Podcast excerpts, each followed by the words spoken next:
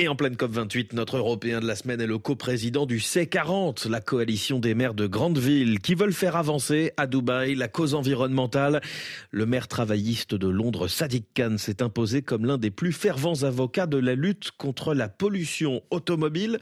Mais sa politique environnementale a un prix. Des militants pro-voiture le menacent au point que sa sécurité personnelle a été renforcée. Quant à sa réélection l'an prochain, elle pourrait être remise en cause. Bonjour Daniel Valo. Bonjour. Un mot d'abord de cette politique anti-pollution et de la fameuse zone à faible émission mise en place en 2019. Une zone qui coûte cher aux véhicules polluants. Il faut débourser plus de 12 livres par jour, environ 14 euros si vous voulez conduire un véhicule jugé non conforme dans les rues de Londres. La première zone à faible émission concernait le centre euh, de la capitale britannique et l'été dernier, Sadiq Khan a décidé de l'étendre à toute la banlieue, décision qui a provoqué un déferlement de haine à son encontre. Écoutez Karl Mathieusen, journaliste à Politico, il a consacré une longue enquête au maire de Londres. Cela a certainement empiré avec sa politique anti-pollution. Les opposants à la zone basse émission ont manifesté devant son domicile en le menaçant alors que ses enfants étaient là. Il s'est fait harceler dans la rue, il a reçu des menaces de mort, à tel point qu'il a été obligé de renforcer sa sécurité. Aujourd'hui, il est aussi protégé que le Premier ministre. Sadiq Khan est à présent reconnu comme l'un des maires les plus en pointe sur la lutte contre la pollution automobile. Pourtant, sa prise de conscience environnementale est venue tardivement au mi-temps des années 2010. Um, il s'est mis à souffrir d'asthme après s'être entraîné pour le marathon de Londres et il s'est rendu compte de l'impact de la pollution sur la santé.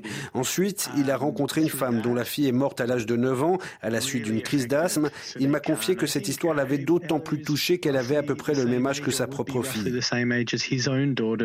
Élu maire de Londres en 2016, Sadiq Khan va faire de la politique anti-pollution l'une de ses grandes priorités, une politique si contestée qu'à l'été dernier, elle provoque la défaite du candidat travailliste lors d'une élection partielle dans la banlieue de Londres, l'universitaire Aurélien Antoine, directeur de l'Observatoire du Brexit. Qui est surtout euh, à l'origine de cette défaite, c'est l'inflation et le fait qu'effectivement la politique environnementale de cette canne a un certain coût et ça a été vu comme, euh, ben, encore une fois, euh, viser des citoyens lambda qui souffrent déjà de, la crise économique. C'est un peu la goutte d'eau qui fait déborder le vase pour des populations qui doivent subir déjà des augmentations de, de coûts de la vie considérables, en particulier à Londres, ou notamment pour les locataires, les augmentations de loyers sont absolument invraisemblables Hein, à l'intérieur de Londres, du Grand Londres, ça, atteint parfois 500 livres par mois. Ça peut paraître un élément anodin, euh, mais ça se rajoute.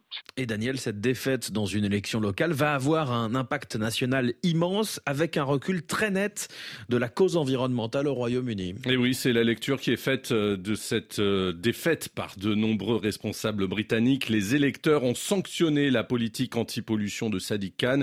Les travaillistes l'ont reproché au maire de Londres et les conservateurs au pouvoir en ont également tirer les conséquences, comme nous l'a expliqué le journaliste Karl Mathieusen. Depuis cette élection, le Premier ministre Rishi Sunak a remis en cause toute une série de politiques environnementales sur les véhicules électriques, sur les chaudières à gaz. Une grande partie du discours politique est devenue beaucoup plus clivant. Et malheureusement pour Sadiq Khan, c'est en partie à cause de sa politique anti-pollution et de la réaction qui a suivi. Pris dans une tourmente politique majeure, Sadiq Khan voit sa cote de popularité chuter dans les sondages, mais il assume sa politique, estimant que l'histoire lui donnera raison, et il affirme qu'il sera malgré tout réélu l'année prochaine pour un troisième mandat. L'Européen de la semaine, Daniel Valo, merci beaucoup.